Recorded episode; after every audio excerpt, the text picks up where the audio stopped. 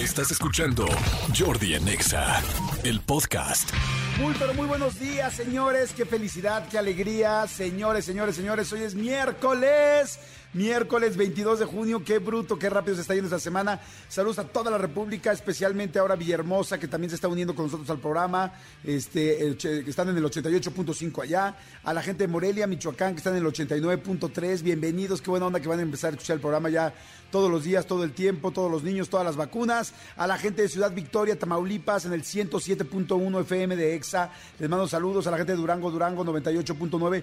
Y por supuesto a toda la República Mexicana y Ciudad de México. México 104.9. Es que tenemos diferentes frecuencias, diferentes frecuencias en diferentes lugares. Eso es lo que tenemos de diferente, de diferente manera. Y bueno, la idea es que pues ya saben que el programa está aquí en la Ciudad de México, pero yo siento que ya somos exactamente lo mismo con el Estado de México. Estamos completamente unidos y este y pues bueno, de aquí para toda la República, para todo Estados Unidos, para Centroamérica, para el mundo, literalmente para el mundo. Señores, hoy es miércoles, miércoles de Rolita Gay, va a estar buenísimo el programa. Además, acuérdense que este es este sábado el Pride, ¿no? Es este sábado la marcha del orgullo eh, gay y la verdad creo que va a ser muy importante. De hecho, hoy tengo unas frases unas frases fantásticas para todo el asunto eh, del orgullo gay. Le mando un gran saludo a toda la comunidad LGBT 3.1416, más, menos. Fíjense, ¿se acuerdan que les conté que el fin de semana estuve en Toronto? Eh, hay una, eh, yo no conocía, la verdad, una bandera que representa, que además del arco iris, al representar evidentemente el movimiento de la comunidad homosexual, este, tiene un triángulo adentro del, bueno, más bien a un costado de, este, de esta bandera.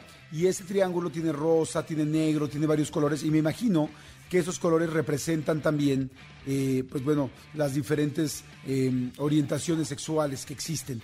Entonces, este, la verdad es que no sabía y ahora Toronto, fíjense que toda esta semana estaba llena de esta de esta bandera por todos lados, en, todos los camiones, en todos, en todos lados, porque también pues es el Pride internacional, no solamente es en México.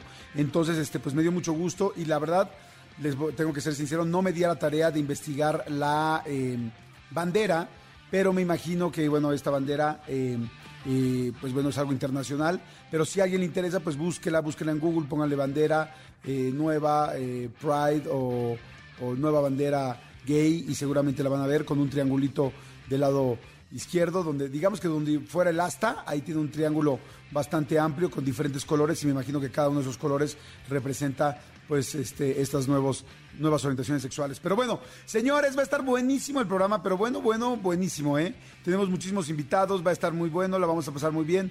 Tengo regalos de entrada hoy, tengo eh, boletos para Miranda, que va a estar en el Pepsi Center este 25 de junio, este, que es buenísimo. A ver, yo creo que la mayoría de la gente conocemos eh, a Miranda, pero si ustedes no conocen a Miranda, este, ahorita con mucho gusto se las voy a... les vamos a poner una rolita de Miranda la de Perfecta, este, que me fascina. Perfecta es con Julieta Venegas, ¿no? Perfecta es con Julieta Venegas. Debe ser perfectamente, exactamente. como Sí, es muy buena, muy buena. Bueno, pues tengo boletos para el 25 de junio en el Pepsi Center, o sea, hace ya. Ya, porque bueno, si hoy vendría siendo 22, el 25 vendría siendo el viernes, ¿no? Miércoles, jueves, 23, no, el sábado, ¿no? 25 sería el sábado, hoy es 22, mañana jueves 23, viernes 24, sábado 25. Y este, fíjense que un día como hoy, fíjense qué interesante, un día como hoy, hoy, hoy, yo vivía eh, antes en Calzada de Tralpan. Calzada de Tralpan es la calle principal que lleva hacia este, eh, donde está, pues es la calle donde está el Estadio Azteca. Y este Estadio Azteca, que está ahí en Santa Úrsula, en toda la zona de Santa Úrsula, este, muy cerca de pues, Villacuapa, de Acoxpa, en fin, de algunas calles de aquí de la Ciudad de México, yo vivía sobre Tralpan. Un día como hoy, yo estaba eh, caminando hacia Tlalpan en la calle, saliendo, ¿por qué no?, con una cacerola y un buen cucharón. Y salía con, una, este, con, esta, con esta cacerola y con el cucharón, porque la gente que pasaban para el Mundial, todos los equipos que pasaban para el Mundial, bueno, en ese caso dos equipos que eran los que iban a jugar en el Mundial, este, estaban todos, eh, eh, más bien todo el mundo hacíamos ruido con las cacerolas. ¿Alguien se acuerda de eso? O sea, no era como que vendían matracas por todos lados, ni cosas que hacían ruido. Entonces la gente salía con las ollas y tras, tras, tras, pegando. Y entonces recuerdo perfectamente cómo pasó este, el camión de la selección eh, de Inglaterra. De la, de la selección de Inglaterra. Y posteriormente pasó también el camión de la selección de Argentina. Sí, señores, de Argentina. Pero imagínense nada más de lo que estamos hablando. El asunto es que un día como hoy, pero de 1986, cuando fue el Mundial del 86 en la Ciudad de México, este, se dio eh, pues este partido famosísimo entre la selección británica y la selección argentina, donde Diego Armando Maradona eh, pues hizo este famoso gol que se llamaba, eh, bueno, que se le puso ya después irónicamente, humorísticamente, chistosamente, burlonamente o grandiosamente la mano de Dios, ¿no? Donde Maradona pues metió este gol con su mano y con después les digo que pues, había sido la mano de Dios porque bueno, nunca se marcó que, no había sido gol. Entonces fue impactante y es un partido importantísimo porque además después de lo de la mano de Dios y durante ese mismo partido se realizó el famoso gol del siglo, este gol del siglo que hemos platicado donde Maradona literal desde la otra portería se va barriendo a todos los británicos hasta llegar y meter un gol que es, como les digo, considerado el gol de, este, este, perdón, el gol del siglo pues bueno, todo esto fue un día como hoy. imagínense qué padre. Si tienen tiempo, ahorita en su oficina, donde estén, en, su casa, donde anden, en el transporte público, googleen el gol del siglo de Maradona y googleen la mano de Dios y van a ver lo que es y lo que fue este, ese, ese gol y lo que es para la historia pues, del fútbol mundial, ¿no? Que eso es algo como muy, muy importante. Entonces, bueno, eso se celebra exactamente. ¿Podríamos poner cancioncitas o no podemos poner? Sí, este, no tanto, porque es que hoy, hoy tenemos la Hoy fíjense que también un día como hoy, este, Luis Miguel lanzó al mercado el noveno álbum que hizo en su vida, el disco de Aries, que les puedo decir que es posiblemente el disco que a mí más me gusta, uno de los que más me gusta de Luis Miguel. El disco de Aries tiene una cantidad de canciones, ahorita les voy a decir cuáles tiene. Fíjense, Aries tiene, espérenme un segundito, lo estoy buscando, dame un segundo, en lo que mi Spotify se... Aquí está, fíjense, Suave, me fascina la canción de Suave. Dos, este, Luz Verde, Luz Verde para Mar, ¿se acuerdan? Muy buena, muy buena, muy buena, muy buena.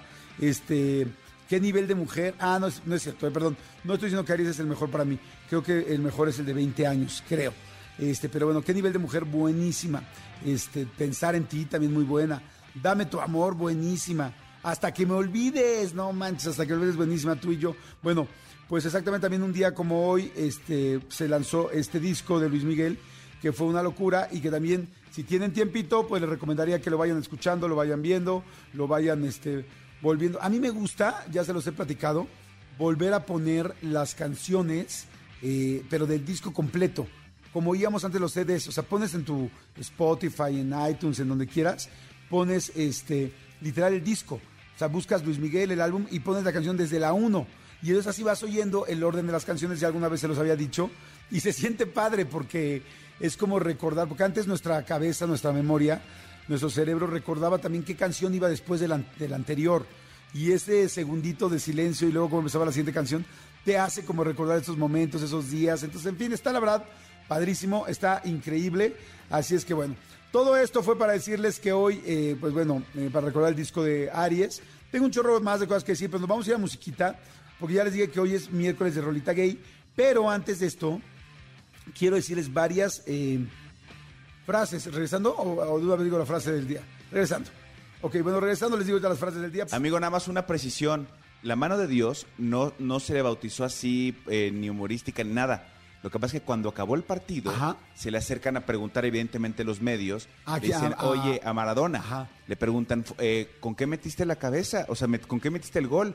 Nosotros vimos que, que, fue con la mano, los periodistas argentinos dicen que fue con la cabeza, y él contesta, un poco con la cabeza y un poco con la mano de Dios. Ah. Y a raíz de eso se le bautiza como la mano de Dios. Ok, ok. Es por eso que se bautiza como la mano de Dios. ¿Y él lo dice serio? ¿Él lo dice así como...? Sí, o sea, lo, dice pues en, tono Maradona. De hecho, yo les recomiendo mucho... Qué bonito, en tono Maradona. O, o, sea, es que no, no, no lo dice serio, no lo dice riéndose, pero simplemente como, bueno, un poco de, un poco de la cabeza, un poco de la mano de Dios, ¿sabes? Entonces, como, como diciendo fue, hoy está lloviendo, o sea, como circunstancial, ¿no? Entonces yo les recomiendo mucho que vean la, eh, la serie de, de, Maradona que está en, Amazon Prime.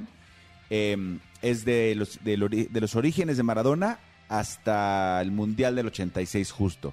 Entonces viene todo este tema de, de la, man, de, de la mano de Dios y viene el que ya nombraste la mano del siglo que, que va burlando rivales hasta de media cancha el gol del siglo, hasta este hasta la portería. Entonces este para que para que estén atentos es, es un buen es, es, una buena serie y se te pasa muy rápido ¿eh? y el chavito que hace Maradona lo hace muy bien la verdad. Para que lo vean entonces para que lo puedan ver. Sí se sensibilicen un poquito de, de, de, todo también lo que lo que pasa y, y, y cómo eh, no justificó nada, pero si de la noche a la mañana eh, el mundo entero voltea a verte a ti y eso que no había redes sociales, que no había tantas cosas, por supuesto que, que, que, que te vuelves loco, te mareas y todo lo que te empieza a tentar, todo lo que te empieza a llamar, todo lo que te empieza a llegar, por supuesto que es también mucho mucho de lo que provoca lo que ya conocemos este en el trágico desenlace de Maradona, ¿no? Sí, cara, qué fuerte, ¿verdad? Qué lástima. Pero bueno, les mando un saludo a todos aquellos románticos, este, como un servidor, que algún día llevaron a una niña a ver el amanecer en alguna playa. O sea, que te echaste toda la noche, que te echaste toda la noche en el antro, en la fiesta, en tal, en no sé dónde fuera, y es, vamos a ver el amanecer. Y ¿Alguna vez llevaste a alguien a ver el amanecer? Por supuesto que alguna vez llevé a alguien a ver el amanecer. Eh, de hecho, de una, eh, hay una canción, un grupo que se llama Grupo Salam, que sacó muchas canciones a raíz de anécdotas y vivencias que salieron en otro rollo, porque el grupo Salam, eh, el manager era parte de la producción de, otro rollo, que el buen Filemón, que le mando un abrazo ah, grande. Sí, Filemón Herrera. Y de ahí salió la canción del romántico suicida, de una, de que un compañero de nosotros, no voy a decir el nombre porque solamente tiene una pareja ahorita y eso, él llevó a una chica tal eh, a ver el amanecer. Y cuando Ada le preguntó, pero qué onda, cómo te fue, tal, fue como, como en, en vaselina de cuéntanos, Dani, cuéntanos, ¿sabes? ¿Cómo te fue? ¿Cómo te fue? Y él contestó, hey, fue un pedo romántico. Y entonces de ahí salió el romántico suicida de Grupo Romántico suicida. sí, es cierto. Oye, ahorita que regresemos, ¿estará la canción de la pecera del amor para que la pongamos? Yo creo que A ver, ahorita vemos, vamos que vamos a música corte, vamos a musiquita, señores. Miércoles, buenos días a toda la gente, toda la República Mexicana. Actívense ya, actívense. Anillos, ¿cómo era? Anillos de roca, la mole quiero ser. Ah, no, anillo. gemelos fantásticos. Anillos de los gemelos, fantásticos. Actívense miércoles, buenos días. Ahorita regresamos. Jordi Enexa. Seguimos, señores. Seguimos aquí en Jordi Nexa en este miércoles lluvioso de la Ciudad de México. Saludos a Monterrey, a Guadalajara, Puebla, a la gente de Yucatán, a toda la gente de Veracruz. ¿Cómo están por allá? A la gente de Toluca, a la gente de ¿Quién? Tú siempre saludas, amigo, a la gente Morelos. de Morelos. Morelos. La gente de Morelos, sí, porque también estamos ya bien cerquita. Sí. De hecho, mucha gente de Morelos viene a trabajar a la Ciudad de México. Es cierto, es cierto. Asociados, saludos absolutamente a todos. Recuerden que tenemos boletitos para Miranda y que los vamos a regalar. Que viene mi querida Vero Flores al ratito. Que viene también Katy Calderón de la Barca, psicóloga, que va a hablar de adolescentes y cómo manejar, cuidar, poner límites. Está buenísimo. Por cierto, gracias a toda la gente que ha estado viendo la... Eh, eh, entrevista con Alan Thatcher, ¿no? Qué divertida está, ¿no? Sí, la verdad es que es, una plática eh, muy divertida, pero también muy reveladora. Alan es una persona sumamente sensible y todo lo que nos cuenta de la vida con su papá, de verdad, véanlo porque eh, va de la risa al llanto, a la risa al llanto otra vez. Y entonces em, es una entrevista que vale mucho la pena porque muchos, ahorita que fue el Día del Padre, por ejemplo, muchos se van a, se van a mm, identificar con todo lo que Alan dice de su papá. Completamente de acuerdo. Oigan, señores, a ver, estábamos hablando de la pecera del amor en el, en el mensaje anterior. La gente que no vio la pecera del amor, en otro rollo, cuando hicimos otro rollo, teníamos como programas dentro del programa, ¿no? Tuvimos eh, el Gran Carnal. Carnal. Tuvimos eh, las, Miss Señorita Table. Señorita Table, exactamente, eh, Buscando a Memo. Buscando a Memo. Varios programas que hicimos dentro del programa que la verdad fue padrísimo. Pero uno de ellos, yo creo que posiblemente uno de los más exitosos, el más exitoso, fue La Pecera del Amor. Que prácticamente era un bachelorete, ¿no? Un bachelor, o sea, un, un este... En, Estados Unidos estaba muy de moda el rollo de los dating shows, de los shows de ligar, y entonces eran varias chavas buscando a un cuate, en este caso al principio era así, y pues te tenía que dar una rosa, ah, iban haciendo citas con todos y tú ibas viendo como quién sí, un marchaba mejor. Un soltero que tenía este, muchas pretendientas y él elegía al final con cuál se quería quedar. Exactamente. A partir de eso salió que se le ocurrió realmente a Adal que estaba Charlie, eh, Charlie de, la banda de otro rollo. Carlos sabe. Carlos, que, que, tocaba los teclados y que era muy lindo, y pero como muy inocente, ¿no, amigo? Sí, e, era, era, era un chavo que en ese momento pues era soltero, ¿no? Y entonces se nos ocurrió, eh, bueno, se le ocurrió a Adal, como dices, pero eh, con la producción fue un tema de vamos a buscarle pareja. Y como dice Jordi, estaba muy de moda eh, The Bachelor en, en, Estados Unidos y entonces pues fue un Bachelor eh, región... Región Seis. Seis, exactamente, Porque el asunto es que era una pecera, se subía en una pecera y era vamos a jugar a la pecera del amor. El asunto es que se hicieron varias peceras, no nada más la de Charlie, porque se puso tan, creo que lo hicimos la revancha, ¿no? Fue primero la pecera del amor, la de Charlie original. Y luego fue una de mujer, la de Rosalinda. La de Rosalinda, que conseguimos una niña que era soltera también y le buscamos pareja. Y luego fue la revancha de Charlie. La revancha de Charlie. Y luego fue la pecera otoñal. La que eran dos señores grandes. Era un señor grande buscando el amor con señoras este, más Estuvo increíble. Y luego hicimos... La pecera VIP. La VIP donde era Patricio Borghetti, el que todas se querían ligar. Exactamente. Ahí sí, perdón, pero íbamos un paso adelante porque todavía en el mundo no había VIPs. Ahora ya no, hay VIPs. Eh, no había habido este, exactamente cosas VIPs. Exactamente. toda la razón. Oigan, bueno, a ver, vamos a poner un pedacito, un pedacitito de la pecera del amor cómo se oía y para que se acuerden de la canción, que ahorita les voy a platicar la historia de la canción Manolito. El estreno mundial. El estreno mundial, venga. Salam, en vivo. Salam. La pecera del amor. Estreno mundial. Tienes tres minutos para pensarlo, Charlie. La pecera del amor. La pecera del amor.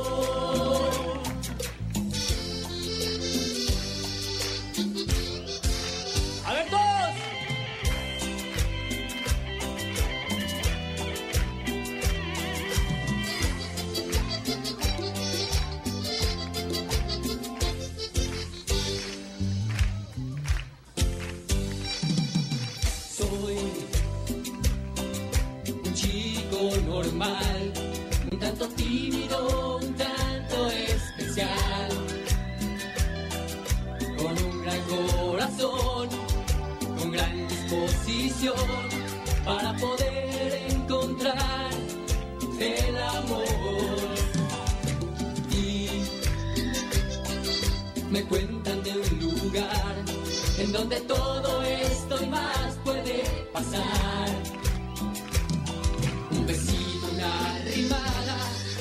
Mientras hacemos la parada en la ruta de Tlalpan, Universidad. ¡Venga! La pecera del amor, la pecera del amor. Ven conmigo a pasear, sé que te divertirás. La pecera del amor, la pecera del amor.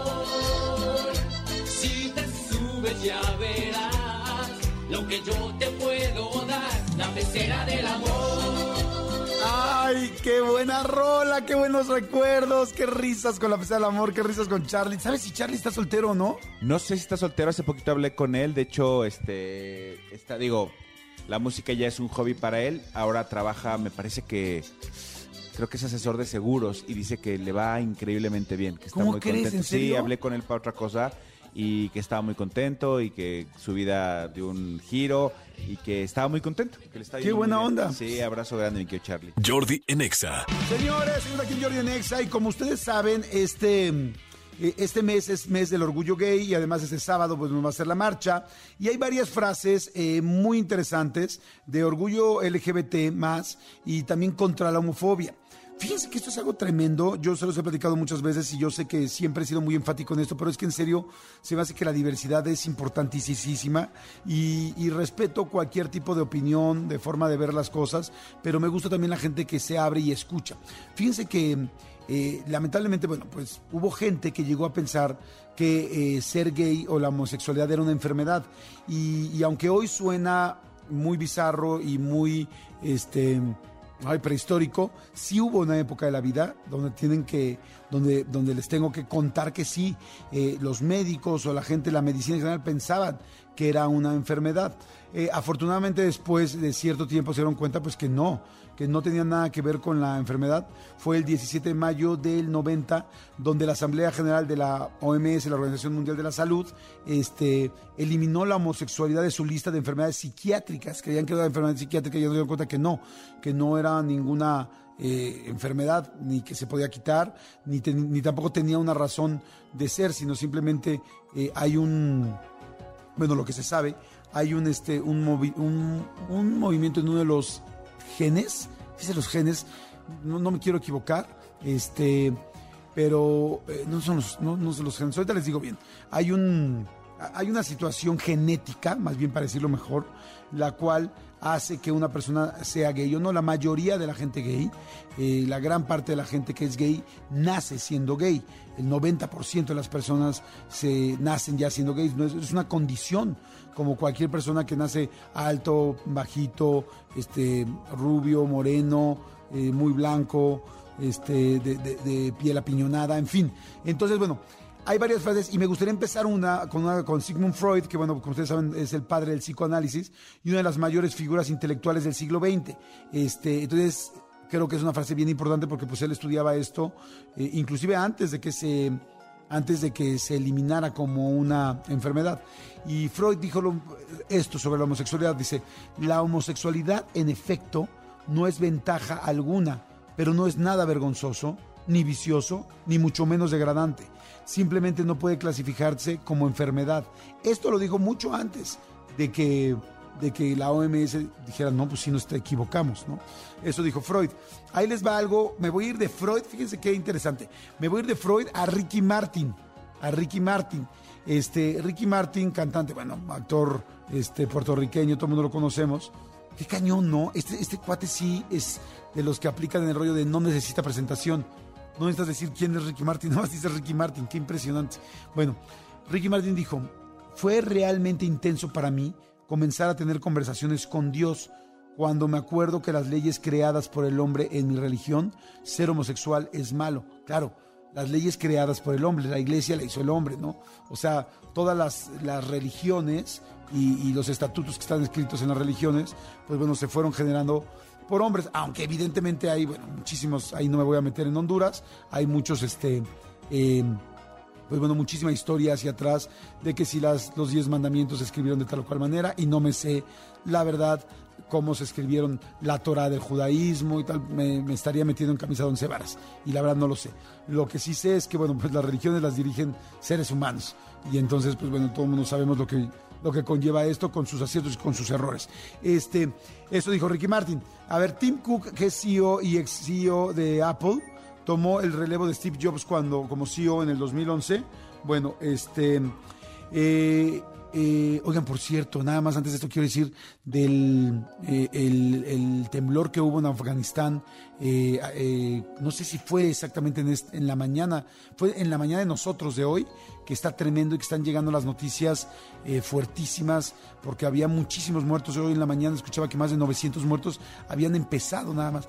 Este, según no me quiero equivocar, pero bueno, esos son los, los datos que tengo y están llegando las noticias fuertísimas. Pero bueno, oigan, este. Eh, estaba con las frases. Bueno, la de Tim Cook dice, una parte del progreso social implica entender que una persona no queda definida únicamente por su sexualidad, raza o género. ¡Wow! Me encantó. Otra eh, por Morgan Freeman, que todos conocemos también a este actor estadounidense, Morgan Freeman, este, que por cierto acabo de ver la película Invictus, ayer la volví a ver antier, está buenísima, véanla, les va a gustar, eh, él representa a Nelson Mandela y es una gran, gran película. Este, Morgan Freeman, actor, dice, odio la palabra homofobia. No es una fobia, usted no tiene miedo, usted es un imbécil. Así lo dijo Morgan Freeman. También se me hace que tiene, tiene este, pues mucha razón en lo que comenta, no sé si es la forma, pero sí mucha razón. Dice, una que es anónimo, dice, no se trata de ser todos iguales, sino de, sino de aprender a respetar las diferencias, me encanta.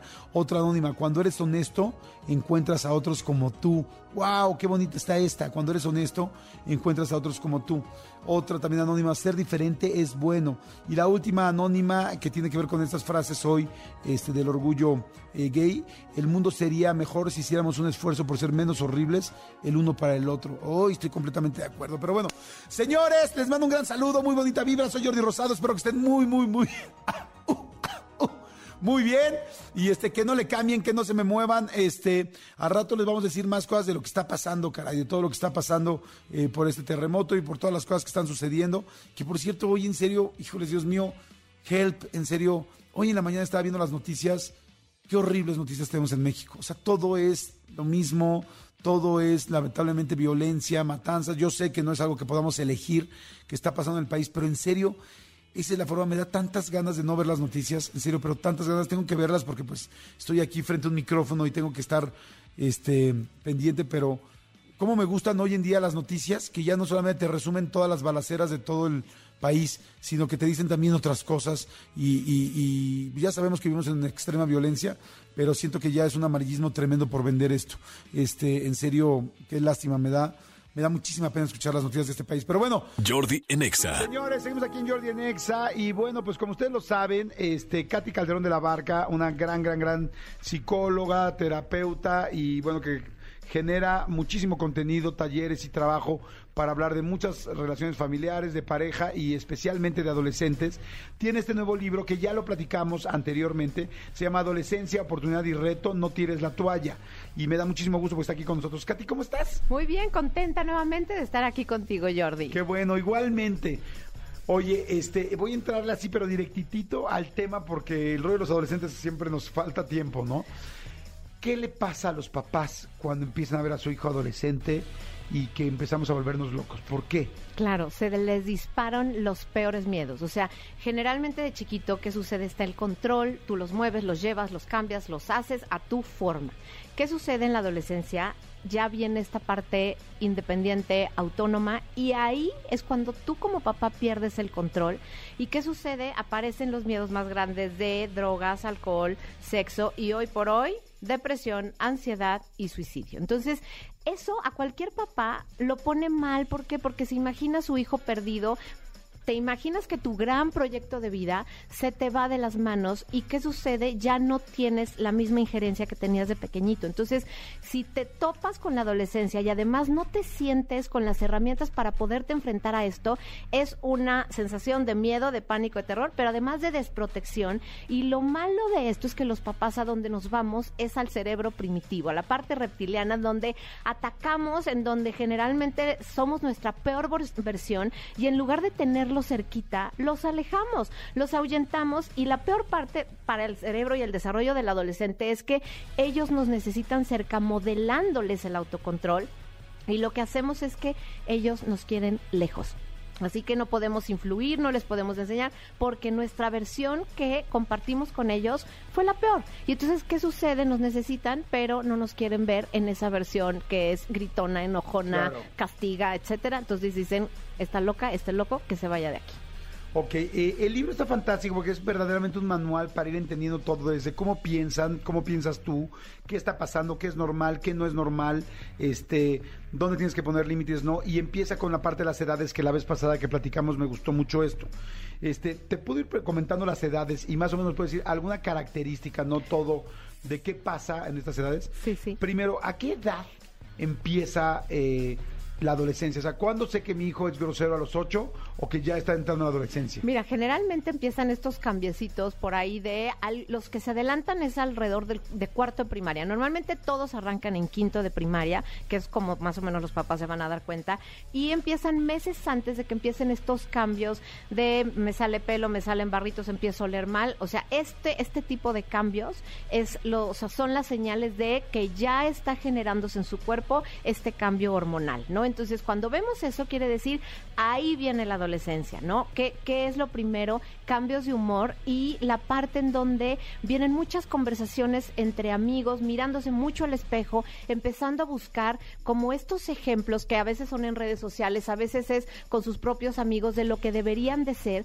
de cómo se comparan con ellos. Esas son como las primeras señales que empezamos a ver en estas reacciones más impulsivas, que son más o menos alrededor de 10, 11 años, 12, 13 ya está como mucho más marcado, ¿no? El tema en donde empiezan a querer ya pertenecer más a ciertos grupos o se empiezan a definir ya con ciertos gustos que antes, por ejemplo, no veíamos y ahora quieren el mechón de color de algún lado, les gusta empezarse a pintar como si fueran tatuajes, o sea, como este tipo de conductas que antes no se notaban tanto y hoy nos empiezan a decir se está queriendo definir su identidad.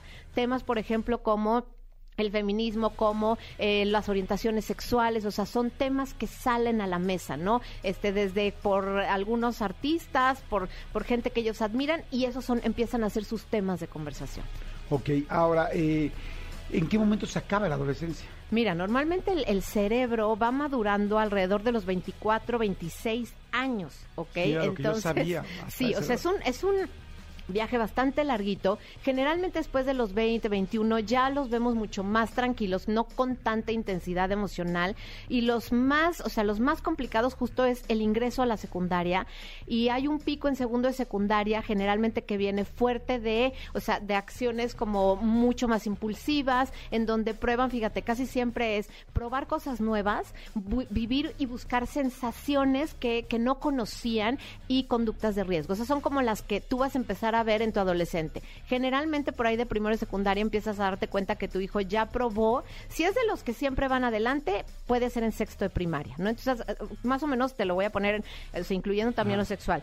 Eh, temas de pornografía y masturbación quinto, sexto de primaria, generalmente en quinto ya aparecen, eh, esta inquietud por conocer qué pasa con el cuerpo, la sexualidad, etcétera, ¿no? Y después viene esta parte del cigarro, de lo que me hace ser o sentirme grande, este tipo de conductas que empiezo a, tener. En segundo y secundaria ya a veces la prueba de alcohol y cuando están un poquito más grandes ya la experimentación de los besos, el faje, besos de uno, besos de dos, que esto es algo que también, o sea, sucede y de repente los papás dicen, ¿por ¿de qué se trata esto? El estarse probando y el estar también identificándose con cuál es esta energía con la que yo me siento que, que, que, habla de mí. Y por otro lado, ¿cuál es esa atracción? ¿Hacia dónde va esa atracción? Que creo que en los papás de ahora mucho del, del, miedo que hay es, y es que mi hijo me acaba de decir que es bisexual o me está diciendo que es pansexual y, y yo no sé qué se hace con eso o esto es una jalada. O sea, ese tipo de cosas empiezan generalmente a darse en secundaria, ¿no? Y es justo cuando los papás tenemos que estar lo más preparados posibles. En prepa ya hay un tema más de eh, alcohol y mucho, si no estamos al, pendiente el tema de la marihuana. Entonces, generalmente ahí es donde tenemos que estar mucho más pendientes de ya relaciones o sea, hablar de anticoncepción porque es cuando ya viene sí o sí una vida sexual que se activa y sin otra vez si no estamos preparados esto es básicamente lo que nos va a ir pasando pero a veces somos los últimos en enterarnos. Oye Katy qué interesante. Y la puerta pues hay miles de cosas que son pues esenciales y vitales. Yo creo que una de ellas eh, evidentemente pues es el alcohol y las drogas, ¿no? Eh, ¿Qué recomiendas tú en cuanto al asunto del alcohol? Eh, decías tu segundo de secundaria, empiezan a buscar las fiestas, pues cada vez hay más alcohol, van a las fiestas y tú no lo puedes controlar, te suplican ir a la fiesta. ¿Qué consideras que es bueno dejarlos tomar poco a poco contigo? ¿Cómo lo manejarías tú? Mira, generalmente... ¿Qué, opinas, perdón, qué recomiendas en el libro? En el libro justo hablo, de, en ese capítulo que hablábamos la vez pasada, de anticiparte, o sea, cómo logras con tu hijo tomar esas decisiones. Y hay algo que es muy importante, es la coherencia, que ellos, ellos van a darse cuenta cuando yo les digo no se hace y me ven hacerlo, ahí es donde automáticamente van a pasar por encima de lo que les dije. Si yo lo que busco es esta congruencia de dos, o empiezo yo a cuidarme mucho de cuál es el ejemplo que les estoy dando, o o empiezo entonces a dar esta, esta misma, este mismo ejemplo, aterrizárselos y decirles, a ver, en la casa hay alcohol, sabes que lo disfrutamos, que lo tomamos, entonces quiero que tú, yo así se los digo directo a mis hijos, quiero que desarrolles una relación sana con el alcohol, que puedas disfrutarlo, que nos podamos en tu etapa más alta tomar un buen vino, tomar una copa, pero necesito que, que no te gobierne el alcohol. Ahora, siempre hay, eh, les hablo de una base porque el alcoholismo no solamente es que te prende el gen. Si tú no te sientes aceptado, si tú no sientes que te escuchan tus papás, si tú no te puedes comunicar con ellos. Estos son los puntos cruciales del, del tema de las adicciones. Es un tema emocional, no es un tema tanto de la sustancia, porque si tú estás bien parado en la relación con tus papás, te sientes escuchado, entendido, amado, respetado, y sabes que hay un espacio, por ejemplo, para cometer errores y reparar, y saber que hay una aceptación de este error, y te van a acompañar dos personas que con respeto y con amor te van a ayudar a que reflexiones y aprendas de eso. Entonces, es es muy difícil que con estas cosas, te diría prácticamente imposible, Jordi, o sea, no se puede, pero si eres un papá que te vas a los gritos, al miedo, a los juicios.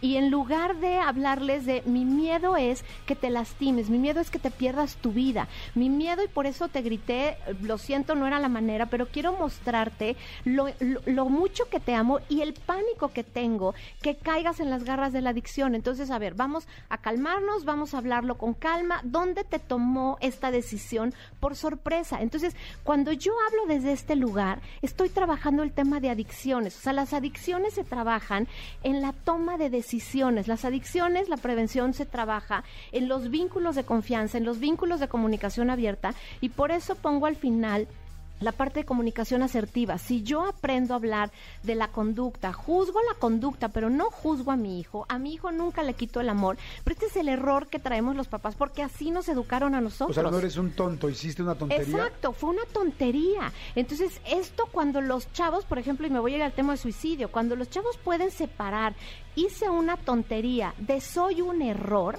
eso puede hacer la diferencia entre que busquen eh, quitarse la vida a entender un error se repara y más si hay un espacio cercano de confianza, de amor y de los pasos, también lo puse ahí, ¿cuáles son los pasos para pedir perdón? O sea, a veces los papás ni siquiera los conocemos. Claro. Y está buenísimo el libro. Imagínense la cantidad de cosas que, que vienen desde límites, por supuesto, eh, anticiparte, como lo estás diciendo, cómo funciona el cerebro, las edades, eh, cómo hablar de sexualidad con tus hijos, cómo tocar estos temas, los límites, las reglas, cuándo sí, cuándo no, cuáles son más allá de... mira, por ejemplo, aquí eh, de límites y reglas hay muchísimo, cómo se, cómo se ve la vida de un adolescente, estrategias para para hacer para hacerle saber a tu hija o tu hijo que escuchas límites sin límites, límites rígidos, límites sanos, las consecuencias, acuerdos comunes de yo adolescente para convivir, preguntas para padres y yo adolescentes, preguntas de adolescentes para padres. Está interesantísimo el libro. El libro se llama Adolescencia, Oportunidad y Reto. No tires la toalla, ya habíamos hablado de él, pero bueno, que la gente lo puede conseguir en cualquier lugar, ¿verdad? En cualquier lugar, lo pueden pedir en línea, en todas las tiendas donde hay libros, o sea, donde hay una sección de libros, en toda la República ya está distribuido. Eh, búsquenlo, Katy Calderón de la Barca es la autora, eh, Urano es eh, la editorial, Adolescencia, Oportunidad y Reto, pónganla así. En Amazon, en Amazon lo pueden pedir de volada, digo, no, no trabajo para Amazon, pero como si trabajara, pero ves que son tan buenos que hay que recomendar las cosas buenas, o sea, no, no, no, solo me, me, importa que le suban la cuenta a Amazon, me importa que se puedan ayudar con un buen libro. Y eso Amazon se los va a solucionar de volada, o Sanborns, o Liverpool, mucha gente viene en línea pero este, si estás fuera de México, Amazon será una buena opción y búsquenos ya adolescencia, oportunidad y reto.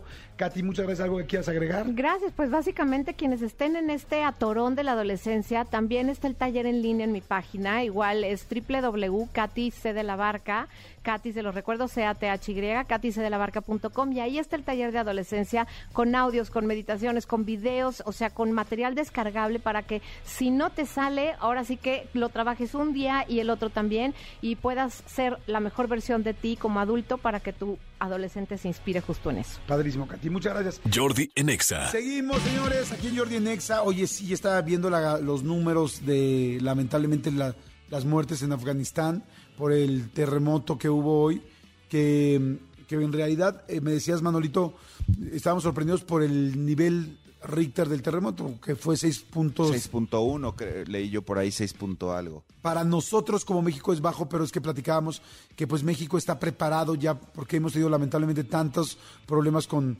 terremotos que ya las construcciones en México están hechas de una manera distinta pero pues lamentablemente no es el caso de Afganistán, ¿no? Claro, sí, entonces, este, pues bueno, abrazo grande y, y, que todo esté bien por allá, en medida de lo que cable, de lo que cable, de lo que cabe. Mira, hace la semana pasada estaba entrevistando a los topos, a Fernando, uno de los topos seguramente eh, lo están mandando ahorita para allá, porque los topos mexicanos son muy famosos y siempre ayudan en, en lugares internacionales, ¿no? Exactamente. Pues, en desgracias, lamentablemente, internacionales. Pues que, que, que vaya bien también todo para ellos. Exactamente. Oigan, señores, a ver, mi querido eh, Manolito, ¿es momento del expediente X en este miércoles? Amigo, ¿sabes por qué lo sé? ¿Por qué, amigo? Porque eso dice la escaleta del programa. Exactamente. eso dice el guion. Eso dice el guion. Oye, adelante, amigo, cuéntanos, por favor. Suelten, por favor, la cortinilla del expediente X. Expedientes X porque hasta los temas más irrelevantes merecen ser comentados. Jordi Rosado en Nexa. Ese, ya, ya cuando escucho esa cortinilla, amigo, sé que estás a punto de decir algo muy interesante. Así es, amigo. Fíjate que. Generalmente cuando abres la boca, amigo, porque te la he visto abrir de diferentes maneras, ¿verdad? No, no, no, no. No, no, o sea, digo, cuando comemos, cuando cantamos. Cuando cantamos, porque cantamos re bien. Oye, hace falta un ilingüe, ¿no? Esta semana tenemos que hacer un unilingüe. Hagámoslo, hagamos el viernes unilingüe. Hagámoslo, a por ello, como dice que dicen los españoles, ¿no, Armandito Álvarez? A por ello, exactamente, a por ello. a por ello. A ver, amigo, ¿qué pasó? Te quiero contar un expediente, amigo. Fíjate que se hizo viral. Em, hay una eh, gente como tú que está como muy clavada en el tema del ejercicio, de la alimentación, eh, eh, de, de- de- de su- de los hábitos de vida, este, es como un nivel. Pero arriba de gente como tú, hay gente que sí vive por y para su cuerpo, que su cuerpo es un templo, que los fisicoculturistas, la gente que sí verdaderamente tiene una, una mm, eh, más que la rutina, un modo de vida que de eso depende todo.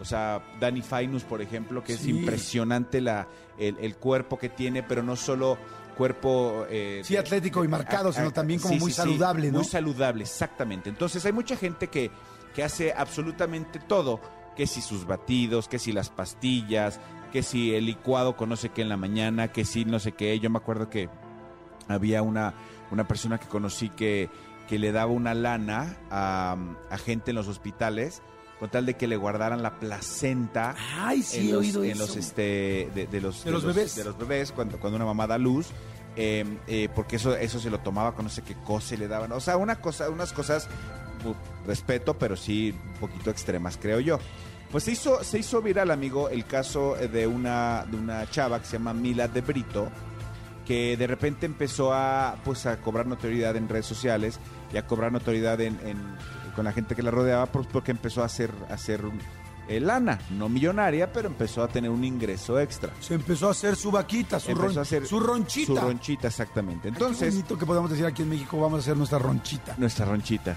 ¿Lo dirán, amigo, eh, los suecos?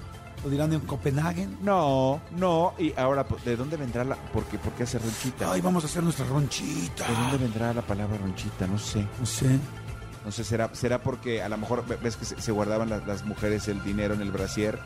A lo mejor como. Le salía una ronchita. pues, ah, bueno, como, que le... queda bultito, a lo mejor decía hacer ronchita. No tengo idea. No sé, ¿eh? es buena idea. Si alguien sabe, escríbanos en el Serpentario, help. Mi querido Tony, Cristian, ayúdenos. ¿Alguien sabe de dónde salió la palabra ronchita? Cristian Álvarez, si lo tiene, lo dirá. Pero bueno, amigo, entonces este, empezó a irle bien de lana. Exactamente, empezó, empezó a, a- a tener un ingreso extra y de repente la gente le preguntaba que qué es lo que estaba haciendo, no por envidia, sino por, pues oye, si, estás, si tienes un negocio nuevo o algo, invítanos, invítanos a formar parte de él. Esta mujer aclaró que desde hace X tiempo estaba, eh, abrió un negocio de leche materna para fisicoculturistas. ¿Cómo crees? Leche materna, leche materna para fisicoculturistas. ¿Pero ella andaba de nodriza? ella, ¿O, ella, o andaba buscando nodrizas? Ella acababa de ser mamá y empezó a envasar y a comercializar su leche.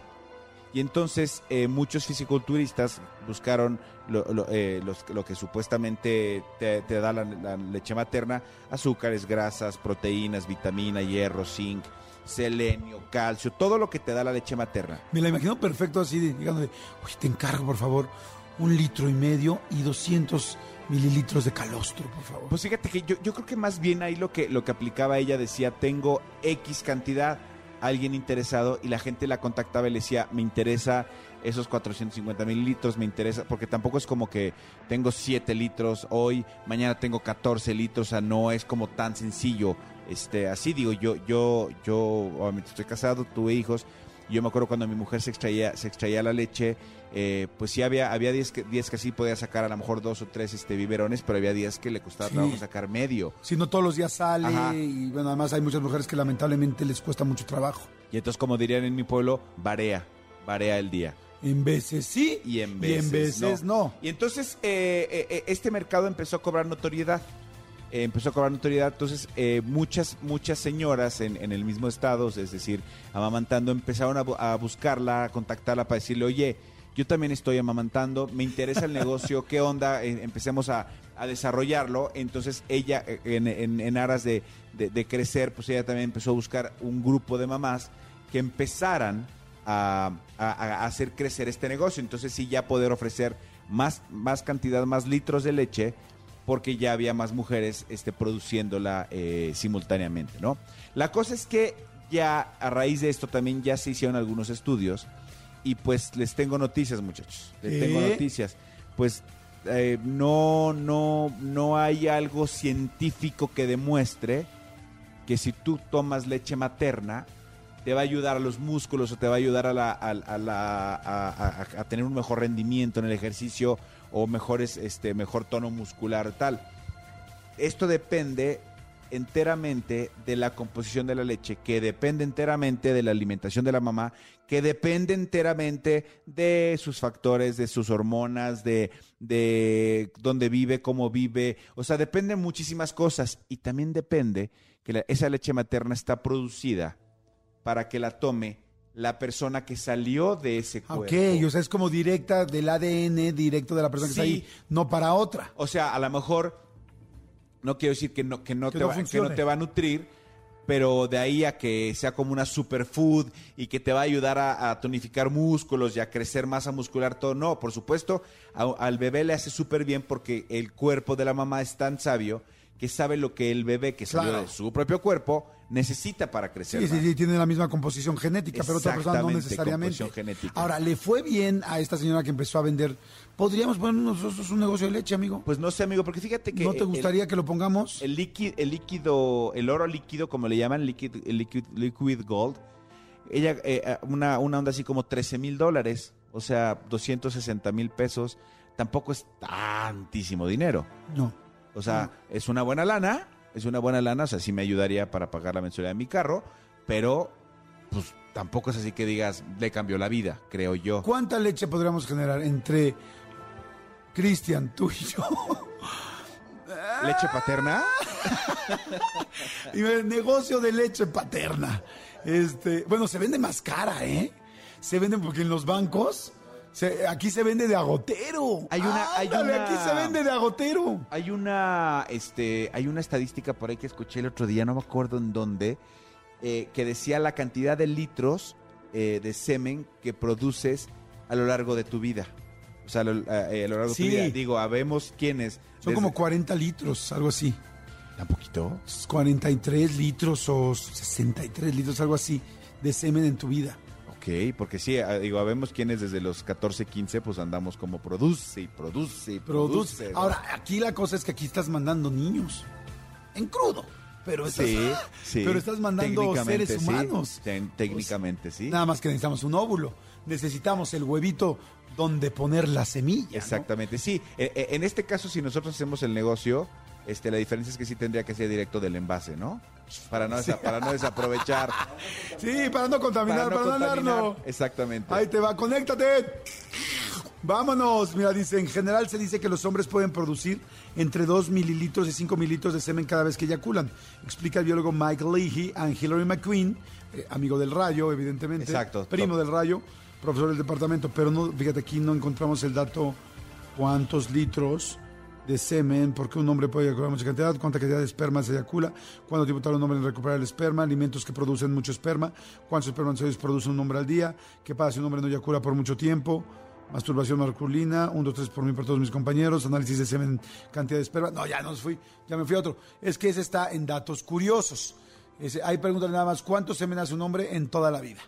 Y ahí lo vamos a... Vamos a te digo, según yo eran como entre 40 y 60 litros, que es un chorro. A lo largo de su vida, entre los 15 y los 60 años, un hombre eyacula entre 36, entre 34 y 56 litros de semen. ¿Ves? No me equivoqué. Entre 34, o sea... no es que lo ande contando, señores, o pero sea, un es que ya lo había leído. como un bidón de esos para gasolina, esos son de 40 litros, ¿no? Imagínate ahí toda tu vida. Todas las que has dedicado en un bidón. Todas las que has dedicado en un bidón, sí, sí es cierto. Es si estuvieras pegado al tanque del carro, es como un tanque de carro. De Imagínate. carro mediano, ¿no? Sí, porque una camioneta tiene- son tanques de 80. Sí. Imagínate así, ahí les encargo el, el, bidón de semen del señor Manolo Fernández, el señor Jordi Rosado, me los ponen por favor ahí a la esquina, que estén bien marcados por favor, no me los vayan a regar, pues no saben cuánto tiempo le costó al señor hacer esto. Que en mi caso sería un subidón. Un subidón. Exactamente. Señores, Pues negocio de, madre, de, de- de leche paterna, no sabemos si será buen negocio o no. Bueno, sí lo es. ¿Cuánto, cuánto pagarán por un banco de semen? ¿Cuál- O sea, por, una donación de semen ya real, que tú como hombre estés donando semen para poder eh, dejarlo en un banco y que posteriormente una mujer pueda tener una fertilización in vitro. Está interesante saber, hay gente que sí se dedica a esto, ¿eh? Hay gente que, que hace esto y que lo hace este, pues que, que lo hace constantemente. Inclusive, pues sí, para vivir tienes que tener ciertas características. Algún día nos dijeron, ¿no? Los de unos invitados que tuvimos. ¿Cuánto les pagarán? Yo creo que como unos 100 dólares, 150 dólares, no creo que más. Aquí en México. Eh, lo vamos a buscar. Ahorita lo buscamos, ahorita- mira, lo, ya lo encontró mi querido Cristian Álvarez. Precio de tratamientos de óvulos, esperma, con... No, pero aquí no dice, ¿no? El costo del semen donado ronda los 5 mil pesos y en caso de tratarse de donantes extranjeros, el costo aproximado es de 9 mil pesos, ¿ok? Como 250 dólares o... Sí, yo encontré, dice, es importante, es importante entender que no se paga por el semen, no es una venta de gametos, ya que sería ilegal. El dinero que se entrega es una compensación de la clínica que, da- que la clínica da al donante por todas las molestias de acudir al centro, re- realizarse las pruebas, las, las pérdidas laborales que pueda suponer. Por lo tanto, es una compensación por el esfuerzo y el tiempo empleado. La recompensa es es una página europea, dice es de unos 30 a 50 euros por cada donación que se realiza. Lo habitual son 25 donaciones, por lo que en todo el proceso se obtienen unos 1.200 euros. Sí, y aquí dice en México, cada clínica en México establece sus propias normas respecto a la inseminación artificial. La compensación económica varía, no varía, desde bastante de una a otra. Pueden ascender de a 500 pesos, 24 dólares, y hasta 1000 pesos, 48 dólares. Pues ya vimos que hay desde 1000 pesos, bueno, Sí, lo que pasa es que obviamente ahori- ahorita estábamos jugando, pero todo el tema para que tú seas este donante, te hacen millones, no millones, pero te hacen muchas pruebas, Sí. muchos exámenes y que seas este eh, apto para poder donar. sobre todo que no tengas enfermedades congénitas, que eso es una de las cosas que más les preocupa. Pero bueno, pues el negocio de leche paterna lo vamos a poner en stand-by. Por lo pronto. Señores, no le cambien, regresamos. Pongan el negocio que pongan. Saludos a toda la gente que viene en coche ahorita, a toda la gente que viene, este, que está haciendo ejercicio, al comando Godín. Ay, malditos perritos, les mandamos muchos saludos. Moronga, sí, va a haber Moronga, sí, en este miércoles. Y les recordamos, por favor, vean la entrevista de Alan Thatcher, está bien padre en mi canal de YouTube. Le ponen YouTube Alan Thatcher, eh, bueno, más bien en YouTube, le ponen Jordi Rosado y ahí les va a salir una. eh, pon- miren, pónganle, para que sea muy fácil, Jordi Rosado y Alan Thatcher. Ya les va a salir la entrevista completa. Mucha gente la ve en Facebook por pedacitos, en TikTok por pedacitos. Las entrevistas duran una hora quince, una hora veinte, una hora y media.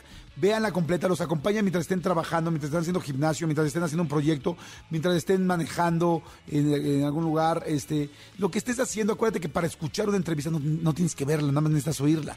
Y pues te puedo acompañar. ¿Estás de acuerdo, Manuelito? Y coméntenos, coméntenos lo que se les Sí. pegue la gana, coméntenos ahí, digo, suscríbanse al canal, sería increíble, es completamente gratuito, suscribirse al canal, pero coméntenos, coméntenos porque sí leemos los comentarios y también los del invitado. Jordi en Exa.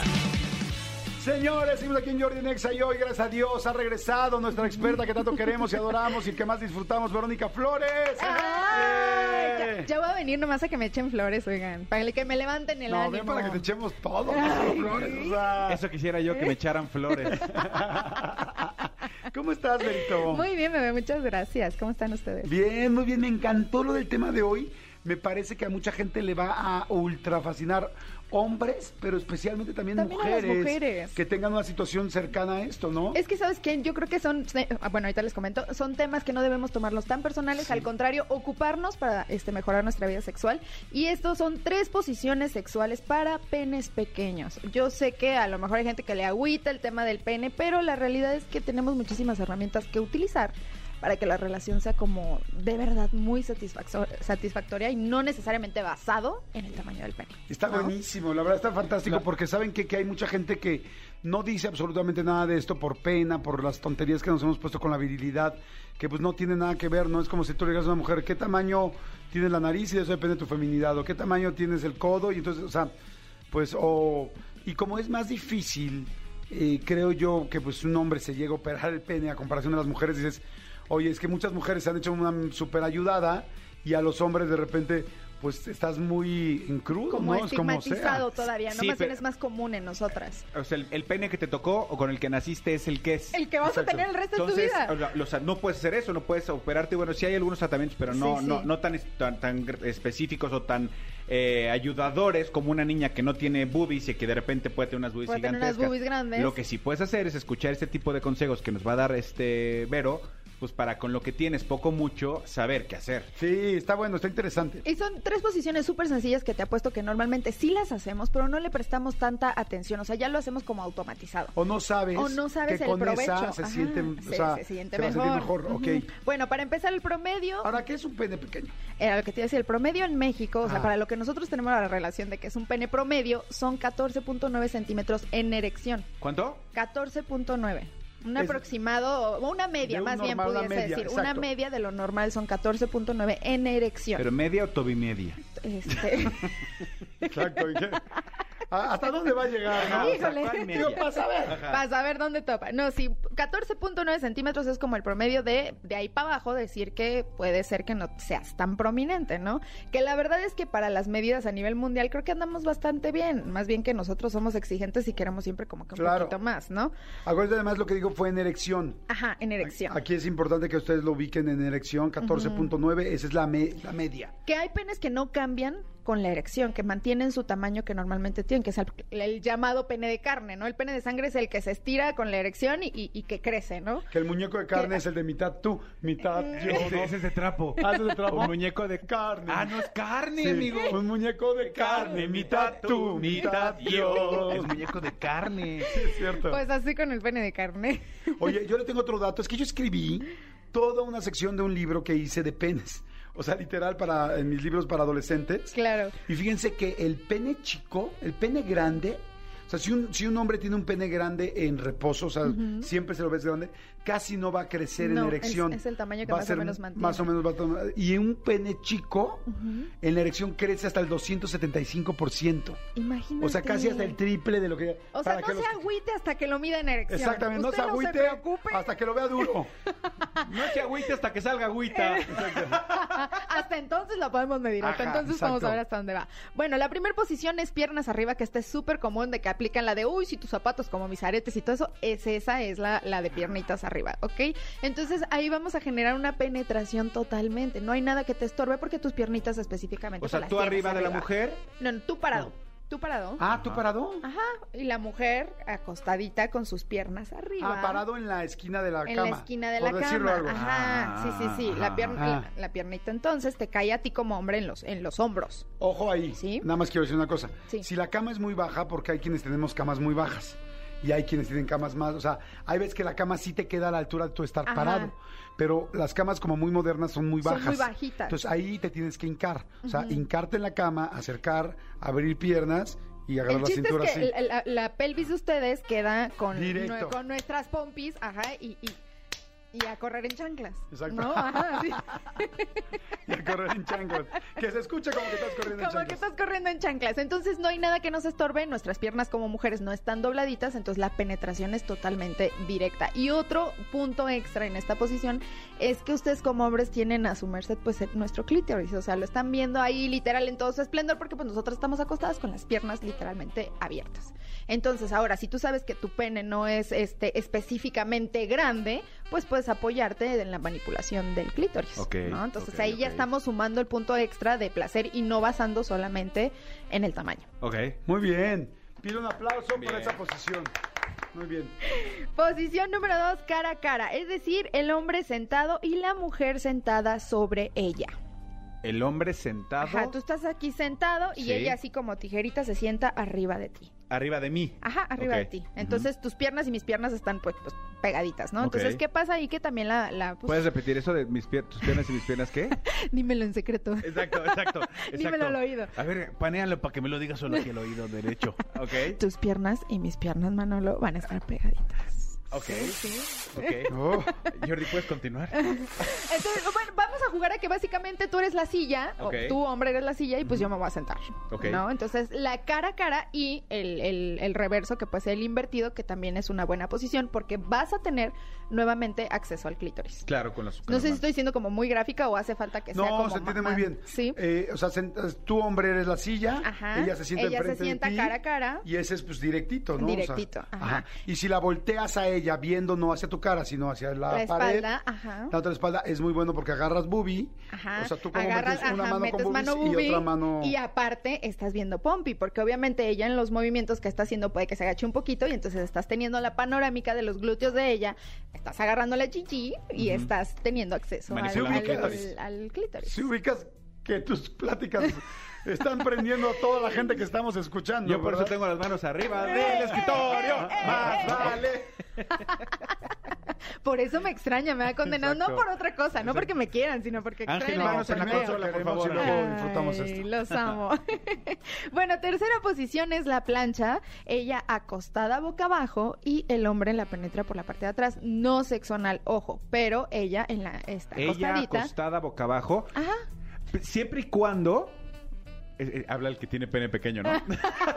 no, pero sí depende depende el tamaño de, de- de las del- De las pompis de las la pompas de la mujer, mujer. puede ser, Porque sí. cuando son eh, pompas muy grandes es muy complicado llegar. Por ejemplo, La vecina. Híjole. Pero ¿sabes qué pasa con esta posición? Que la pompi juega un papel muy importante, porque como nosotras tenemos el control, con los glúteos podemos contraer y entonces, aunque no estemos específicamente en una penetración, es una posición muy sensual, porque pues la pompi está aplastando. ¡Ay, maldito y, perrito! este, generando.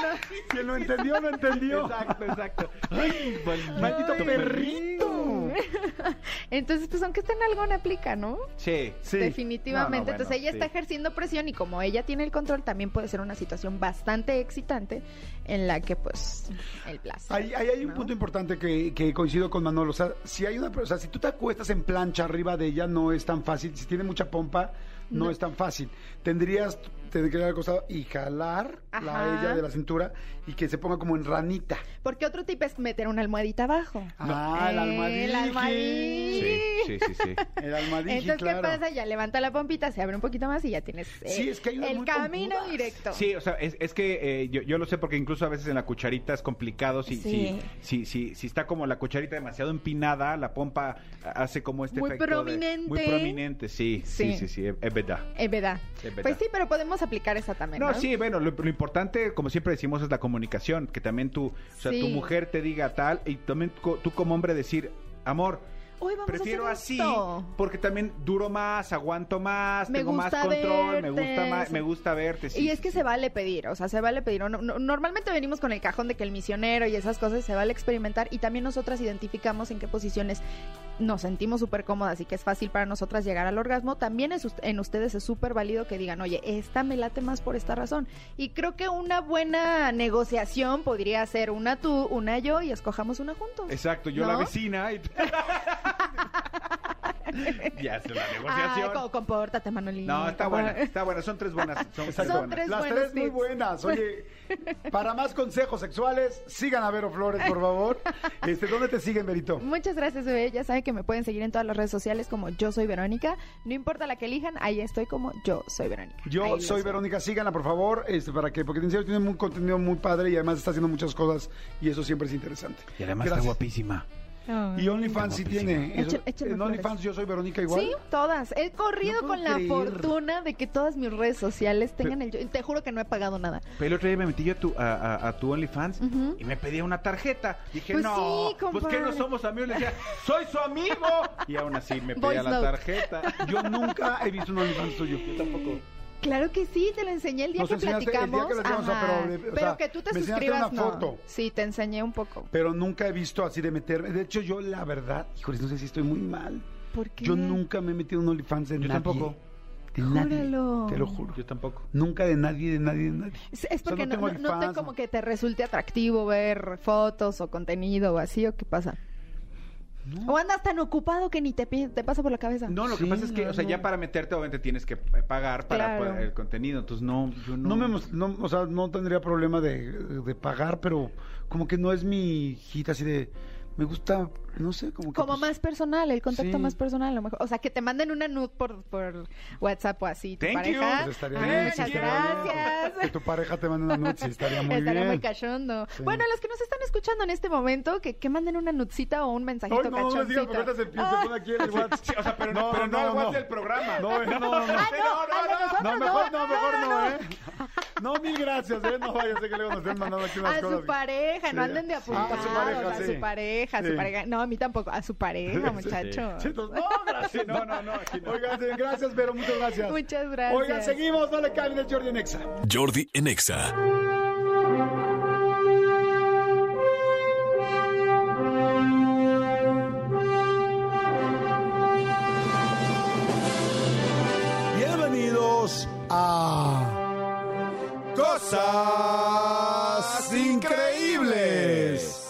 Sección de preferencia de la mayoría de la gente y la gente normalmente la llama como amo, gusto, disfruto de escucharlas.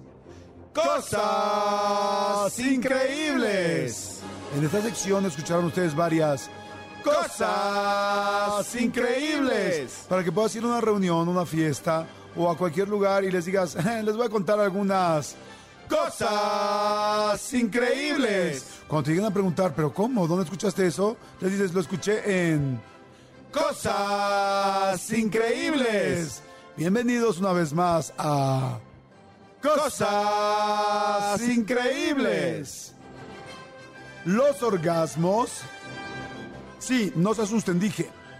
Los orgasmos son más intensos en lugares con temperaturas más cálidas como la playa o los desiertos. ¡Cosa increíble! ¡Cosa increíble!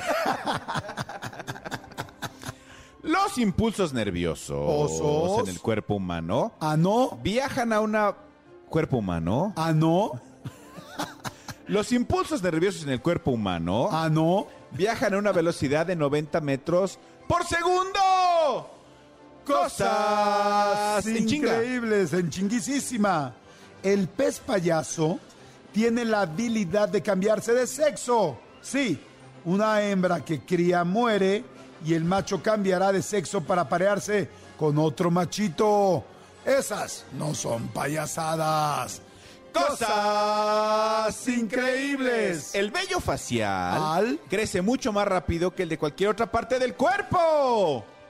Cosas de pelos. De pelitos. Abrazarse, sí. Abrazarse puede ayudar a que las heridas se curen más rápido. ¡Wow!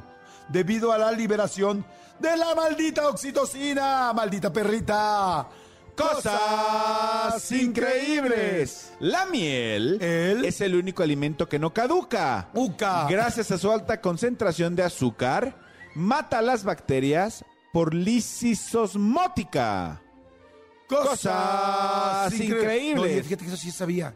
Que la miel es el único alimento que no caduca, pero se lo pueden inclusive enterrar en este, eh, no sé, con los faraones tal, y encuentran miel y la encuentran bien y funciona perfecta. Qué ¿Qué? cañón, o sea, imagínate 200, 300, 400 años y el producto sigue perfecto. Ahí está nuestra oportunidad de negocio, Shark Tank. Te saliste te voy. del personaje. Me salí del personaje de Cosas Increíbles. ¿Sabes qué escuché yo también? Que, que, que la miel en una herida la puedes poner y ayuda a sanar la herida. Eso también, este, en una, que por los azúcares y por los componentes también te ayuda. ¿Te saliste también de personaje? Por eso le puse pausa a la música. Sí. No soy tonto. No soy tonto. ¿Esa canción que ibas a poner es de Hulk? Ay, no. Seguimos en Cosas Increíbles.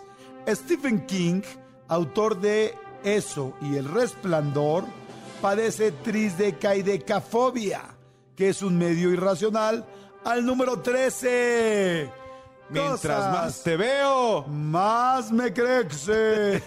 Cosas, Cosas increíbles. La patada de un avestruz Us. tiene la suficiente fuerza para matar a una persona. Cosas increíbles. ¿Y sabes por qué es eso? ¿Por qué? Porque le pega exactamente en el pecho a la altura del corazón. Por eso para el corazón avestruz, porque con la altura que tiene, la patada no es que sea, es fuerte, pero más que fuerte es que le da exactamente del centro del corazón al ser humano. Con ningún otro animal puede pasar eso, porque ninguno tiene las mismas medidas que nosotros. ¿Ni con el canguro? Con el canguro no, porque el canguro corre bien pinche rápido. El que corre es el correcaminos. También el canguro brinca. ¿Sigues, no? ¿O sigo yo? No, porque yo dije la del avestruz. Ah, por eso digo que no. El apellido García es el más común en países de habla hispana. En inglés ganará el Smith y en alemán el Müller. Cosas, Cosas increíbles. increíbles. Adolfo Hitler, Hitler. pintaba tarjetas en acuarela y las vendía a los turistas antes de convertirse en un cruel dictador. ¡Maldito perro! Cambio de giro. Cosas, increíbles. Sí. Los seres humanos somos los únicos animales capaces de dibujar líneas rectas. Eso no lo sabía. Cosas increíbles. Existe evidencia arqueológica Lógica. que existieron pingüinos ¿Inos? que medían 1.8 metros de altura. Malditos O sea, como yo. canguros. No, Co- pingüinos, Por dije. eso, pero ya parecían canguros los canijos. Ah. Cosas increíbles. Increíbles. Una persona promedio, a excepción de un servidor, se tira 14 gases al día. Algunos los duplicamos. Cosas increíbles. Los dientes, a diferencia de otras partes del cuerpo, Cuerpo. siempre están calientes. Cosas increíbles. Y para finalizar nuestra sesión de cosas increíbles, Tatiana Kozheknikov, ¿Quién? Tatiana Kozheknikov, rusa de 42 años, consiguió levantar con su vagina nada más y nada menos que 14 kilos de peso, consiguiendo un récord mundial que nadie ha logrado romper con su vagina. Yo conozco amigas que con esa vagina levantan más que eso. cosas increíbles. Con este bonito dato vaginal, nos despedimos de cosas increíbles. Les recordamos que constantemente en esta estación estarán escuchando estas cosas increíbles. Por favor, no se pierdan nunca este programa porque sería como un sacrilegio. Esto fue... Cosas increíbles. Seguimos. Jordi en Exa. Manolito Fernández, gracias por haber estado hoy en el programa. Amigo, al contrario, gracias a ti, gracias a ti por este, porque justamente pediste de Uber el desayuno hoy. Amigo, Tú lo pues es lo pichaste. mínimo que te... Después de que no, no, no llevamos los tacos ayer a los del staff, que se, nos, sé. se nos olvidó. Ya sé, se nos olvidó. Pues que andamos corriendo, amigo, también, pues que nos entiendan. Ah, lo- Los tacos se nos fueron. Pero la próxima se los vamos a llevar. Oye, ¿cuánto cuesta una canasta de tacos al- de tacos de canasta? ¿Cuánto Hijo. cuesta una canasta de tacos de canasta? Deben de, de varía, pero creo que deben andar como en dos mil pesos. Ay, qué rico, ¿no? También la- depende de la cantidad y del tamaño. Claro. Hay unos, este, hay unos muy famosos, digo, ya, ya- ya sé en, en- en dónde me estoy metiendo, pero bueno, ahí en Pedregal hay unos que estoy, que estoy seguro que son de los mismos dueños y que tiene como muchas, muchas bicicletitas, porque ponen varios en, en la avenida más grande que tiene Pedregal, en paseos, pone varios, varios, este, casi cuenta, cada cuatro cuadras hay una bicicletita de, de tacos y son buenísimos. Amigo, sí te estás clavando tú solito. O ¿Por qué, amigo? Tacos los- en la avenida principal del Pedregal, la colonia, una de las colonias más ricas de este país. Amigo, en Polanco, en Mazarik, y los que tú y yo comemos están aquí en Mazarik. Sí, amigo, pero porque es una zona de trabajo, de oficinas. Pedregal. Amigos, también en Pedregal hay trabajo. Señores, nos tenemos que despedir. Muchas gracias por haber escuchado el programa. Manuelito Fernández, ¿algo que quieras agregar? Nada, agradecerles mucho. Este, eh, ya, ya me dijeron, ¿por qué no comentas nada de la selección mexicana sub-20? Bueno, ayer ganó 5-0, pero la verdad es que también, digo, con todo respeto a Surinam, a Trinidad y Tobago, pues está bien. Felicidades a la selección que ganó. Y nada, nos escuchamos mañana completamente en vivo, amigo. Mañana completamente en vivo, no le cambien, no se muevan de Exa FM todo el día. Gracias, mi querido Tony, gracias, Cristian, gracias, mi querido Elías, por estar en los controles. Gracias absolutamente a todos. Esto fue Jordi en Exa hoy, pero mañana, en punto a las 10 de la mañana, nos vemos otra vez. Tienen una cita. Conste, ¿eh? ya quedamos. Mañana aquí nos vemos. Es una cita. It's a date. No le cambien. Bye. Escúchanos en vivo de lunes a viernes a las 10 de la mañana en Exa FM 104.9.